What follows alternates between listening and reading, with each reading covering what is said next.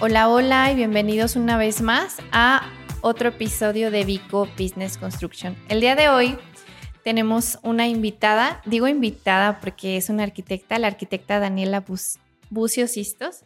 Hola Arqui, ¿cómo estás? Hola, muchas gracias por la invitación. Gracias por venir todo este espacio que para nosotros, o al menos para mí, cada que viene una arquitecta, pues obviamente me motiva, me motiva muchísimo porque dicen que entramos a un mundo de hombres. sí, totalmente. Pero me encanta. El arquitecto Octavio. Hola, ¿cómo están? Buenas tardes. Arqui, eh, cuéntanos, estoy aquí viendo que en el 2016 fundaste tu taller Daniela Buciosistos, que tienes una mención honorífica en la categoría A3 de Bienal Jóvenes Arquitectos de la República Mexicana. En la tercera Bienal de, ajá. O sea, la categoría es la A, y es de la tercera bienal de, de la República. Ven, Vean, qué honor, qué honor. También tienes una mención honorífica en la, en la categoría de interiorismo. Eh, también en México de diseño. Eh, con esa fue la obra que te conocimos, Santo Mate. Muy buena obra, por cierto, felicidades. Gracias. Ese es algo de tu trayectoria y pues vamos a ir conociéndonos en el transcurso del podcast. Em, realmente, por lo que, lo que leemos aquí de, tu reseña, te has abierto camino muy rápido, te has posicionado rápido. ¿A qué, se lo, a qué, a qué crees tú que le debes ese posicionamiento? ¿Crees que es por em, los concursos o por tu trabajo relaciones públicas.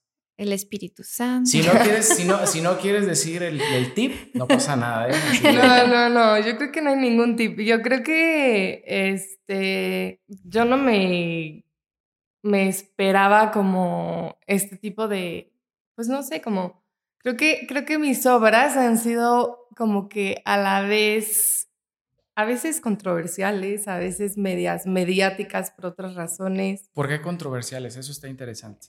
Eh, pues la primera fue como un tema medio complicado, que creo que no está muy bien hablar aquí, pero justo fue como algo muy político. Pero bueno, creo que este, a un lado, o sea, dejando de lado ese tipo de cosas y de temas, creo que me he enfocado mucho, este, mucho más en el trabajo y creo que los resultados han venido como orgánicamente.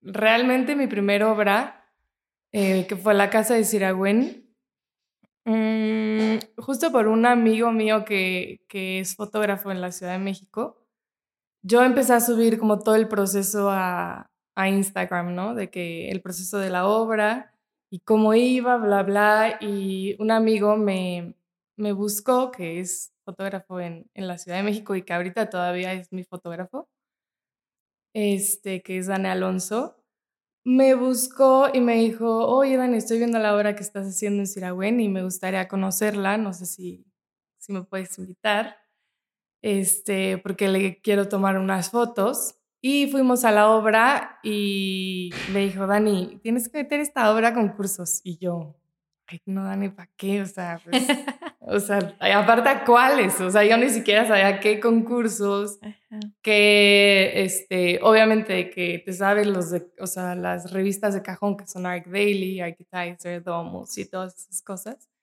Y yo, la verdad, un poco, pues no sé, como que creo que no creía, las metía, las mandé a las revistas para ver si, las, si querían publicar la casa como que tuve muy buena respuesta de, de, de todas las, las revistas. ¿Sí me escucho bien? Este, y creo que ahí fue como empezó... ¿El boom? Todo, así, con Entonces, lo atribuyes a, digamos, la publicidad o la, la, el conocimiento que se dio a través de las fotografías de la obra? Pues sí, yo creo que sí. Y no sé, yo creo que también más que eso es como justo enfocarte en hacer como en como un trabajo más honesto, o sea, que justo no pretenda hacer nada y creo que todo viene orgánicamente, justo lo que hablaban hace rato de la, temporalidad, que creo que este no sé si ya me estoy adelantando al tema, pero creo que mis proyectos este, buscan ser eso, como ser atemporales y, y, no seguir como una, una tendencia muy marcada, porque creo que mm, lo que yo busco es mm, como recuperar nuestros sistemas constructivos tradicionales, nuestros materiales regionales, las artesanías, eh, como regresar a esa mano de obra realmente como artesanal y detallada, que creo que nos identifica como mexicanos, no solo en la arquitectura, sino en, muchísimos tipos de quehaceres y de oficios, este, que eso es como lo valioso, creo que, que tenemos en nuestro país, tener como todavía ese valor de la mano de obra que a veces no lo tomamos mucho en cuenta, ¿no? Que creo que vemos la tecnología y vemos casas impresas y decimos, wow, ¿qué onda con esto? Y, pero realmente queremos eso, o sea, realmente queremos perder el encanto de, del toque de la mano humana, de, de el artesano, del albañil. Este, creo que eso es lo que yo he buscado y creo que he logrado que se refleje en todas mis obras, como que sí en darle este toque como de que, mira, esta es una mano de obra artesana mexicana. Bueno, para los que no conozcan el trabajo del arquitecta, aquí nos puedes ayudar describiéndonos una de tus obras, la que, la que más te guste. Bueno, creo que la, la última que acabo de terminar justo este año, en, en enero, que es Casa UC. Eh, creo que siento que fue, es la que soy más yo de todas las, las obras que he tenido, pero está muy mal decir que es la más yo, porque obviamente se lo está haciendo un cliente, ¿no? Pero creo que este, tuve mucha libertad creativa por parte del cliente y no sé, creo que los conceptos que más me llaman la atención y los estilos que creo que más me llaman la atención, creo que pude hacer como una fusión ahí medio extraña entre la, la, la obra cincuentera eh, americana con mexicano y, o sea, no sé, siento que fue como toda una mezcla de pues obviamente de ideas, que lo que yo quería era hacer como un proyecto, sí, como te digo, honesto, que no pretendan nada, que no pretendan y que no demuestren ninguna tendencia, este, que no siga, creo que ningún eh, camino estético. Y bueno, es una casa que, que la clienta quería que fuera una casa como que estuviera en constante contacto con el exterior. Y lo que hice fue crear como una ambigüedad espacial entre el interior y el exterior, o sea, como que no te sientes que estás todo el tiempo adentro de cuatro muros en esa casa. Y pues es una, una casa como súper caminable. Y a la vez que es caminable, bueno, yo quise que fueran como recorridos muy orgánicos porque implementé mucho como la figura circular, que creo que desde siempre tengo el círculo, no sé por qué, pero todas mis obras tienen algo de eso. Em, y yo creo que es porque, mm, no sé, una vez escuché a Javier Senosian, que es como de mis este, favoritos, que, que, decía que, que el humano eh, fue el que realmente inventó la línea recta, ¿no? Este, todos los seres vivos, pues, eh, funcionan con, no funcionan con líneas rectas. Todos los refugios de los animales son orgánicos, son circulares, son curvos, se adaptan a los cuerpos de los animales. Entonces, es un pequeño guiño porque tampoco hice una casa súper orgánica. Este, orgánica, pero creo que ese es un, una especie de guiño que siempre he querido hacer, como ir un paso más allá, como a lo que él bien dice y que él súper refleja en sus obras y me encanta. Este, porque justo es eso, es este, y lo que hace rato también decías antes de grabar, que es como humanizar también la arquitectura, se trata de humanizar, sensibilizar, darle, darle como otra calidad de vida al usuario, este, de la que conocemos, ¿no? Y de la que concebimos y de la que siempre estamos acostumbrados a estar entre cuatro muros planos, eh, pasar de un cuarto a otro por un pasillo. Entonces creo que es mi idea de, de, mi arquitectura. Fíjate que ahí, mm, hace un tiempo, escribí una frase que, que dice que uno como arquitecto decides si tu arquitectura puede ser a base de tendencias o que tu arquitectura sea una tendencia. ¿Cómo podrías tú definir tu arquitectura en tu etapa actual? En mi etapa actual, pues sí, es que como te digo, o sea, yo creo que es muy difícil, o sea, los genios son una vez cada, y alguien que marca tendencia es una vez cada no sé cuántos años, ¿no? Y yo creo, o sea, yo creo que lo que estamos haciendo ahorita, y no te podría decir a alguien así como actual, actual, que esté marcando una tendencia, más bien como que es algo colectivo y es algo que, por ejemplo, yo, como hace rato les decía, yo eh, agarro conceptos básicos inconsciente o conscientemente de cosas que yo ya he visto, yo ya he vivido este, que yo de chiquita, no sé, una ventana, me acuerdo en la casa de mi abuela o un pasillo en la casa de mi tía de chiquita, o sea, creo que son todas como una mezcla de conceptos, de estilos que ya están, este, y no sé, la verdad, si, si sea tal vez inconscientemente yo esté siguiendo como una tendencia, la verdad es que no sé. Quizás estás marcando una tendencia y no te habías dado cuenta.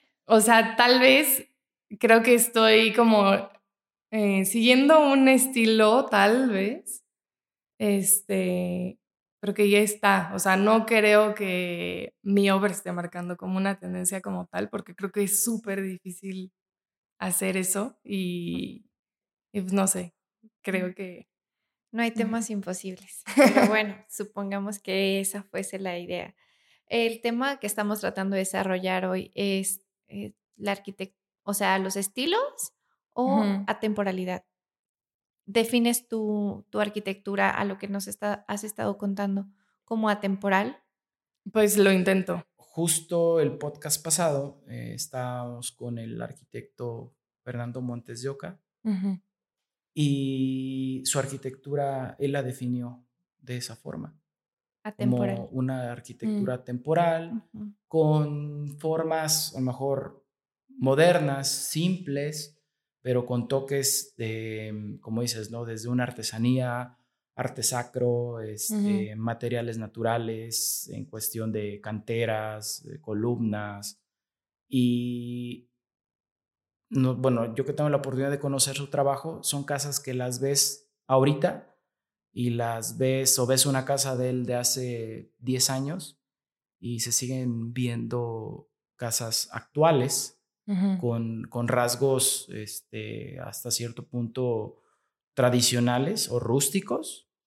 Entonces, no sé si esa parte con, con, tu arquitectura o lo que, como dices tú, lo que intentas. Pues sí, yo creo que más que... Eh, bueno, sí, yo lo intento y creo que para mí la temporalidad es justo eso, como mm, creo que preservar lo, hasta nuestros valores ancestrales, como en la arquitectura. O sea, creo que eh, así como los sistemas constructivos, materiales, creo que pues, un, un, material petro de la región, pues obviamente nunca va a pasar de moda, ¿no? Ni un tabique, ni un... O sea, creo que creo que la clave está en, eso, creo, que no desviarte de, lo primitivo ni de lo primario, que, creo que muchas veces, mm, creo que sí, mucha arquitectura se, se, se pierde en el camino, ¿no? Creo yo. También considero que los estilos nos encasillan. O sea, el tener eh, cierto estilo es como, no puedes salirte y me hace sentido con lo que decías hace un rato de las líneas rectas. O sea, si es este estilo, no sé, hablando de un minimalismo, ¿no? no, no puedes ornamentar, ¿no? Entonces como que ya llevas una línea súper recta y no puedes salirte de ahí. Entonces, para mí, O sea, creo que los estilos nos encasillan. Que también es algo padre porque te dan forma y vas creando, obviamente, lo mismo, estilo. Pero sí creo que es algo que sí, sí nos encasilla. Que al final de cuentas todos tenemos nuestro estilo, aunque digamos, no, yo trato de, se vuelve nuestro estilo, simplemente en nuestra manera de vestir, o sea, se vuelve como es en nuestro estilo, aunque veamos en, en redes sociales, así como, ah, me gustó como eso y esto, pero no terminas vistiéndote igual todos los días que la modelo, ¿no? Igual es en la arquitectura, ¿no? Por poner una analogía. Eh, sí te gustan como cosas, pero sí tenemos nuestro estilo. Me pasó con el arquitecto, recuerdo que en alguna plática él decía, no, es que yo no tengo ningún estilo y yo así, es en serio. Porque, o sea, sus casas, aunque son distintas todas, pero pues tienen su estilo, o sea, sabes que las hizo él. Entonces, me pasa ahorita que lo estoy analizando en las obras que conozco tuyas. Es lo mismo, o sea, quizás como tú lo comentas en este momento, sí tienes como mucho de todo, pero al final yo creo que si la veo puedo decir, ah, yo pienso que lo hizo la arquitecta Daniela. O sea, sí vamos marcando como algo, claro. inconsciente o conscientemente. Me llama mucho la atención la parte en la que dices que te gusta mucho la forma orgánica, el volver a los materiales primarios. ¿Cómo lo haces en tus obras? No sé, creo que desde el punto de partida siempre es como lo tengo un poco sí lo tengo claro, pero creo que en cuanto a la volumetría, la forma obviamente va, pues es todo un proceso, ¿no? O sea, es todo un proceso que yo considero que mis obras, que creo que todas mis obras las, las pienso como un recorrido. Este, siempre imagino como este recorrido espacial, eh, qué va a pasar, como tipo una historia, como un poquito narrativo. Cómo empiezas, este, cómo ves la casa desde afuera, desde que vas caminando, desde que llegas en tu coche, cómo es la entrada, si está escondida, si está súper a la vista, cómo es el acceso principal, qué sombras, qué luces, este, y creo que ya con eso mm, voy desarrollando la volumetría que, que es todo con recorridos y, y bueno, de los materiales, a veces hago como un, este, un sondeo, bueno, casi siempre. Hacemos investigación de el sitio y qué hay a la mano y qué paleta de colores tenemos en el terreno. Em, y en base a eso vamos escogiendo los materiales y a veces nos encontramos con cosas pues súper interesantes. Al principio en mi primera obra, que la hice en Siragüen, mm, fue, me fui por otro lado a Siragüen y la verdad es que yo no sabía que por Santa Clara el cobre podía llegar a Siragüen. Entonces, cuando fui a Santa Clara, dije, pues aquí tengo un, un super recurso, ¿no? Que es el cobre para, para mi obra. Y a partir de, de, que usé el cobre en Siragüen, la verdad es que ya no lo he soltado, ya lo voy a soltar poquito, pero siempre ya como uno de los principales materiales en mis obras es el cobre, porque creo que es un material súper, este, pues bondadoso y aparte de que te da muchísima calidad, este, como visual, no sé, es súper estético y te puede dar muchísimas opciones de colores, de texturas, este, y obviamente colaborar con artesanos de Santa Clara es como un súper regalo y, y y puedes hacer, o sea, cosas impactantes con ellos, porque ellos son los artistas que realmente este, hacen lo que tú tienes en la, en la cabeza o en el papel y lo hacen justo como, como se los dices y como ellos te dan ideas de cambiar o de, de hacer. Este, y bueno, siempre sí, los materiales es dependiendo a veces este, de la zona y otros materiales que nos hemos encontrado en el camino que pues ya me quedé con ella. En el tema de, mm, de tu arquitectura respecto al cliente, a mí siempre me gusta hacer este tipo de preguntas, ¿no? lo que ya va más enfocado a, a lo que es el, trabajo del arquitecto. ¿Cómo llevas al cliente para que tu estilo se vea reflejado? Mm. Bueno, a paréntesis, porque hablábamos de un tema que ahorita los clientes están muy bombardeados de, vamos a hablar de un Pinterest, ¿no? mira, arquitecta, vi esta, esta muro que me encantó, me gustaría tenerlo en mi casa y ahí te van otras 40 imágenes, este, todas las quiero en la casa. Entonces dices, bueno, ¿para qué me contrataste si me imagino que me contrataste por mi estilo? Este, ¿cómo, cómo es ese proceso para llevar al cliente para que, vamos a ponerlo de esa forma, para que se haga tu voluntad como arquitecta? Este, creo que hay veces que, bueno, he tenido mucha suerte con los clientes porque la verdad es que me han buscado porque han visto mi trabajo. Entonces, Mm, creo que la mayor, o sea, hay unos que sí se desvían un poco, como dices, como viendo imágenes eh, que a veces no tienen como mucho que ver, pero casi siempre es como enamorarlos engancharlos con, o sea, la pasión que yo siento por el proyecto y justo con contándoles estos recorridos este, que yo tengo en la cabeza, ¿no? Y es como enamorarlos con esto con estos recorridos y estas historias que, que, que son el proyecto, ¿no? Y creo que al final de cuentas el cliente se, se termina igual enamorando con la idea, ¿no? Y es, es, creo que sí es muy importante estar como seduciendo al cliente todo el tiempo con, con la idea y con la pasión que tú tienes. Eh, y, y mantenerlo en la misma línea que, fue la línea en la que te buscó, ¿no? Al principio, o sea, por las ideas, por los conceptos que, que tú tienes en tus obras, este, si no es el caso, pues es como llevar casi, casi que al límite y defender el proyecto, ¿no? O sea, no sé.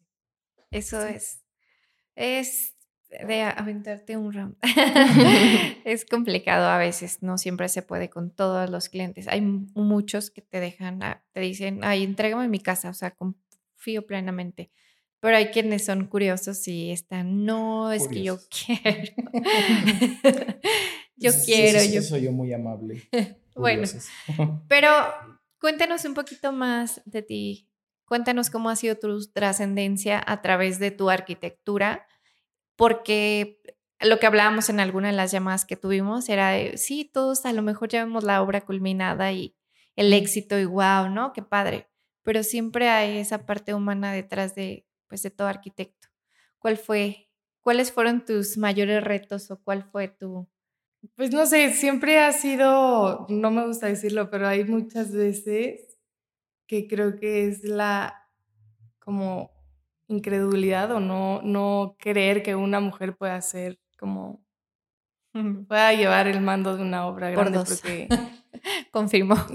porque la construcción pues son una cosa es el trabajo de diseño que es tu oficina con tus colaboradores y otra es ya la construcción, la obra que son 30, 40 personas, son nombres este tienes que tratar todos los días, ¿no? Y creo que bueno, en todas, o sea, en mi caso, que yo soy la que lleva todas mis obras, creo que lo malo es que nos tenemos que adaptar como a este ambiente masculino y que desde el principio sí me costó trabajo porque yo tenía que personificarme, ya sabes, hasta la mañana yo tenía que vestirme diferente, tenía que hablar diferente, tenía que actuar diferente, tenía que ser más fría, tenía que ser más seria. Em, con el tiempo ya me, o sea, creo que ya, ya no me acuerdo de cómo era, pero creo que ya, este, te, te vas adaptando y si todos los días vas haciendo un personaje como mujer más masculino, que creo que, que no sé si la gente lo vea, pero pero sí, sí es una realidad y, es triste, ¿no? Porque pues obviamente no te puedes vestir como tú quieres ese día, no puedes, eh, o sea, bueno, hay días que te vas con cólicos a la obra y estás de que, pues obviamente es el esfuerzo doble, que yo siempre hablo del esfuerzo doble como mujer en un ambiente tan masculino, ¿no? Este, pero creo que con el tiempo he hecho un equipo de construcción de mi confianza que, que ya se adaptaron a mí más bien. O sea, que creo que ya es, em, ya se acoplaron a, a mí como mujer y, y creo que cuando llega alguien nuevo siempre es como, no sé si le dicen, pero ya luego, luego ya actúan diferente y ya dicen ella es la que manda aquí, entonces antes, antes era así de que, oye, este, este el arquitecto y yo, yo soy el arquitecto. Ahorita le hablamos. sí, pero sí, pero eh, creo que ha sido, obviamente todas las obras han sido, sí, o sea, la, la verdad es que lloras, te ríes, o sea, neta, la construcción, a mí me encanta, no puedo dejarla. Este, pero sí, es todo un reto. O sea, la verdad es que y está increíble también porque obviamente en la construcción vas aprendiendo muchísimas cosas, porque a mí me gusta mucho experimentar con los materiales en obra. O sea, descubrir cualidades de los materiales que no conoces. O real, literalmente estás en un sitio y ver la tierra y mezclarla con algo y a ver qué color te da o a ver qué textura te da.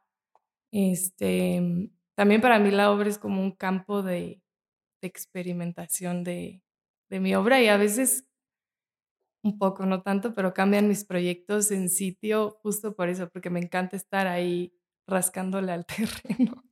¿Por qué, ¿por qué decidiste ser arquitecta? Mm, ay, no fue algo tan... Difícil. Tan romántico. No, Realmente yo no quería, o sea, bueno, yo quería estudiar eh, piano, yo iba a ser pianista, concertista, porque mi mamá era concertista y mi familia está, mm, bueno, tiene como una historia ahí con la música clásica. Y yo me encaminé a eso, ¿no? Ya iba para allá. Y pues me di cuenta que la verdad es que era súper demandante, o sea, es la cosa más impactante a nivel de, no, no, no, no, no, o sea, emocionalmente era, yo era, no, o sea, no podía, era demasiado para mí. O sea, mis respetos a los músicos de conservatorio.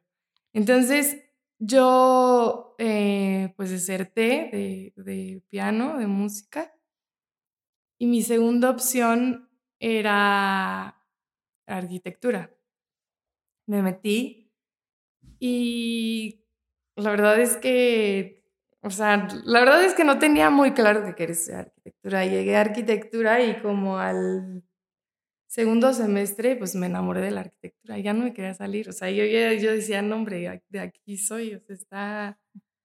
Em, es otra cosa, porque yo, yo tenía como esa inquietud de hacer algo, de crear algo, como que era como una inquietud de crear lo que fuera.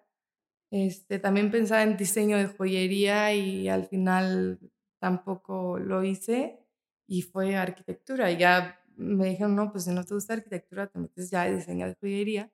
Y llegué a arquitectura y pues me di cuenta que en arquitectura puedes hacer todo. O sea, también puedes hacer diseño de joyería de la arquitectura. Entonces, este, pues ahí me quedé. No fue tan romántico. Pues. No, pero está, está muy bien porque realmente vuelvo a la misma frase, ¿no? Este espacio es precisamente para, a lo mejor hay mucha gente que ha estado en esa disyuntiva como tú de chin, es que mi mamá, mi papá, la familia incluso, ¿no?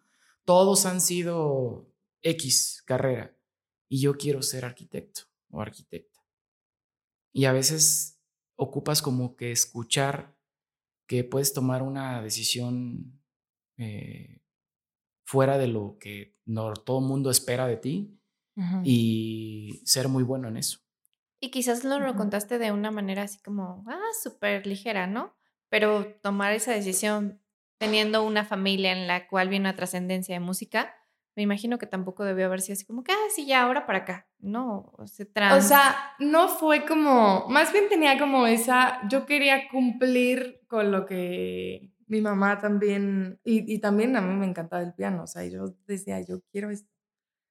Este, pero más bien, porque no todo, o sea, mi bisabuelo fue, este, mi bisabuela también, mi mamá, pero como que no, mi papá, pero a mí realmente después me di cuenta que, o sea, mi segunda opción era arquitectura porque mi papá tenía, eh, bueno, él fue ingeniero de la madera y él se dedicaba a rescatar trojes y reconstruirlas.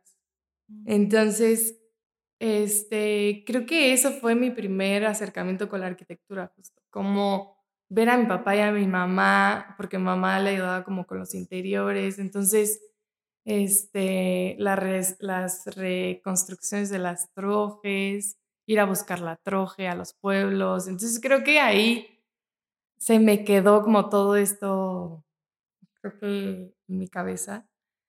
Eh, como ese primer acercamiento con la arquitectura, creo que fue lo que me hizo, o sea, querer arquitectura, porque estaba como en ese, eh, eh, cerca de mis papás que justo estaban haciendo como arquitectura, más inconscientemente, porque no, ninguno de los dos era arquitecto, pero, este, pues no sé, muy bonito, como que yo lo vi desde mi...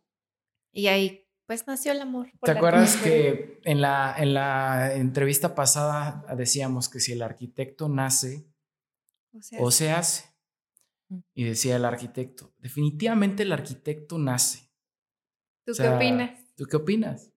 No, yo te lo, te lo digo porque traes muy marcada una cuestión artística, o sea, de, tu, de, tu, de tu papá, de tu mamá, eh, quieras o no, son, son cuestiones artísticas y es una sensibilidad eh, diferente, diferente a la que sí, es justo eso. con eso. Es justo eso, como no creo que yo nací con esta cosa, ¿no? no, creo que un arquitecto se hace justo porque está en un ambiente, en cierto ambiente, no te estoy diciendo que en un ambiente artístico necesariamente, pero sí sensible. O sea, creo que todos somos creativos, pero hay unos que estamos apagados o dormidos y otros que no, no tienen la creatividad este, despierta. Entonces, yo creo que eso es lo que yo pienso. Que depende de con lo que te alimentes. O sea, yo hablo de imágenes, arte, este, no sé, literatura, o sea, bueno, arte en general, te haces, te creas un, un criterio, obviamente. Yo, yo, yo creo que no, no, no, no, no, tanto que este lloró y lloró como arquitecto, ¿no? No, sino que, como lo, acabas de decir muy bien, tienes una cierta sensibilidad. No quiere decir que a lo mejor puedes ser desde arquitecto hasta concertista, pero tienes esa sensibilidad. Se dice que, que cuando tus padres van desarrollando ciertas habilidades con el tiempo, sus hijos ya llevan una cierta carga genética con esa sensibilidad o esas, este, mm, sí, ciertas habilidades, ¿no? Entonces, pues digo, lo, lo, tienes porque tus papás lo hacían, entonces no quiere decir que a lo mejor pudiste haber sido diseñadora de joyería, pero esa sensibilidad ya la tenías, solamente que la aplicaste a, la arquitectura en este caso. No quiere decir que Daniel iba a ser arquitecto. Pero yo creo que sí se, se o sea, te juro que sí se hace, porque mira, yo antes estaba dormida. O sea, antes, yo estudiaba piano, sí, pero no creaba nada. Después llega arquitectura y luego conozco una persona que, bueno, que ahorita es mi pareja, pero él desde los 14 años es una persona, él es autodidacta, él es cineasta y él pues obviamente como autodidacta, súper disciplinado, se alimentaba de cosas, o sea, de arte. Cultura. Todo el tiempo, todo el día. Y creo que él fue el que, justo el que me despertó como...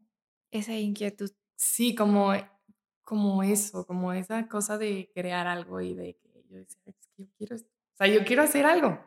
Entonces, este, creo que mucho sí tiene que ver con lo que tú consumes diariamente, o sea, Sí. películas.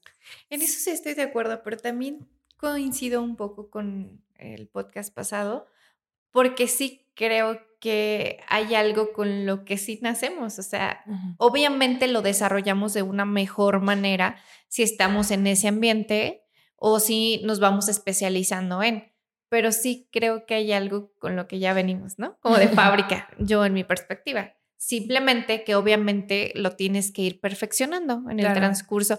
Ahí es donde ya te haces. Ajá, exacto. Ahí ya te estás haciendo. Exacto. Pero si naces y no te haces, pues ya ¿a qué te sirve nacer y no te Ni una haces? cosa ni No, sí, otra. yo, yo, yo le decía al arquitecto, ella decía que si naces, yo le decía, no, no creo que se nazca arquitecto, creo que te desarrollas, pero sí creo que debes de tener cierta sensibilidad. Le digo, para mí creo que es buen gusto, desde mezclar lo más este, abstracto hasta materiales y lo que quieras, pero vas perfeccionándote en el camino, pero eso tú lo puedes o hacer para bien o hacer para mal. ¿no? Claro. Depende de ti cómo, y de, del medio en el que te desarrollas, de cómo te vas a, Claro. a desenvolver, sí. ¿no? Sí, creo que son muchos factores y a veces muchos externos, ¿no? O sea, ¿cuántos grandes arquitectos no hay? Yo creo que en un escritorio de, no sé, un cajero o algo así que no puede por las oportunidades desarrollarse o lo que sea. O sea, creo que hay muchísimos factores que te pueden impedir hacerte arquitecto. Ajá, y justamente a eso me refería hace Sí. un momento. Eh, arquitecta, ¿qué les dirías a las futuras generaciones? O sea, que se enfrasquen o que se engloben o que, que creen para ser unos buenos arquitectos. Pues, no sé, primero yo creo que sí, bueno, lo que platicábamos hace rato, consum- consumir otras cosas que no sea solo arquitectura. Em, cine, pintura, escultura, no sé, música. Pensar que la arquitectura no es, no es, no pensarlo como un negocio, ser un poco más honestos en el quehacer, o sea, crear arquitectura honesta que creo que no pretenda, o sea, si eres así, hazlo como, como realmente lo sientas, ¿no? No veas algo y digas, oye, esto está ahorita en tendencia y lo voy a replicar, pues no, o sea, como que creo que ser más honesto con, con, tu, que, con tu quehacer, este, creo que, mm, que ayudarnos y ayudarnos a todos a, a no a no perder nuestras costumbres, nuestras tradiciones, a no culturalizarnos, o sea, a no perder nuestros valores culturales, que creo que es súper importante como, como mexicanos, creo que tenemos esa responsabilidad de los arquitectos. Y pues, este, que también tienen la responsabilidad los maestros de arquitectura, porque son los que están educando a las próximas generaciones este, alimentar a los alumnos este, con esto, con esta inquietud de mantener como una identidad mexicana en nuestra arquitectura. Y sí, no pretender ser alguien más, este, alguien más me refiero como a un arquitecto escandinavo, yo no sé, o sea, en México. O sea, creo que, em, creo que estar emplazado en un sitio y no representarlo, creo que es lo más triste y lo más feo en una arquitectura. Entonces, bueno, para mí. Entonces, eso es lo que yo les aconsejo. Siempre menciono esto porque lo que para ti puede ser tu día a día, para nosotros puede ser ver la arquitectura de una perspectiva totalmente distinta. Y lo más padre es que no solamente es para nosotros, es para la comunidad que nos escucha, para todos nuestros escuchas, y que sé que esto en algún punto va a llegar a alguien que lo va a hacer quizás despertar, o ese, esa inquietud que tienen ahí de, ¿qué seré? Quizás este era lo que necesitaba para decir, no, sí, esta es mi patadita. Y eso es lo que, lo, lo que tiene más valor en este espacio, que no solamente impactamos en nosotros tres, sino trascendemos en las personas que nos escuchan y aplican lo que para nosotros ya fue como, ya esto normal, ¿no? Es como, ah, pues sí, yo proyecto así, yo hago así, ah, y ya, fin. Pero no nos damos mucho a la tarea de compartir eso que ya sabemos y hacer que las futuras generaciones o simplemente nosotros comencemos a ver la arquitectura desde esa perspectiva, humanizarla y tratar de ser más empáticos con el medio ambiente, con el mundo o simplemente con las personas que nos rodean, que para ellos somos los que al final del día diseñamos. Eso está padrísimo.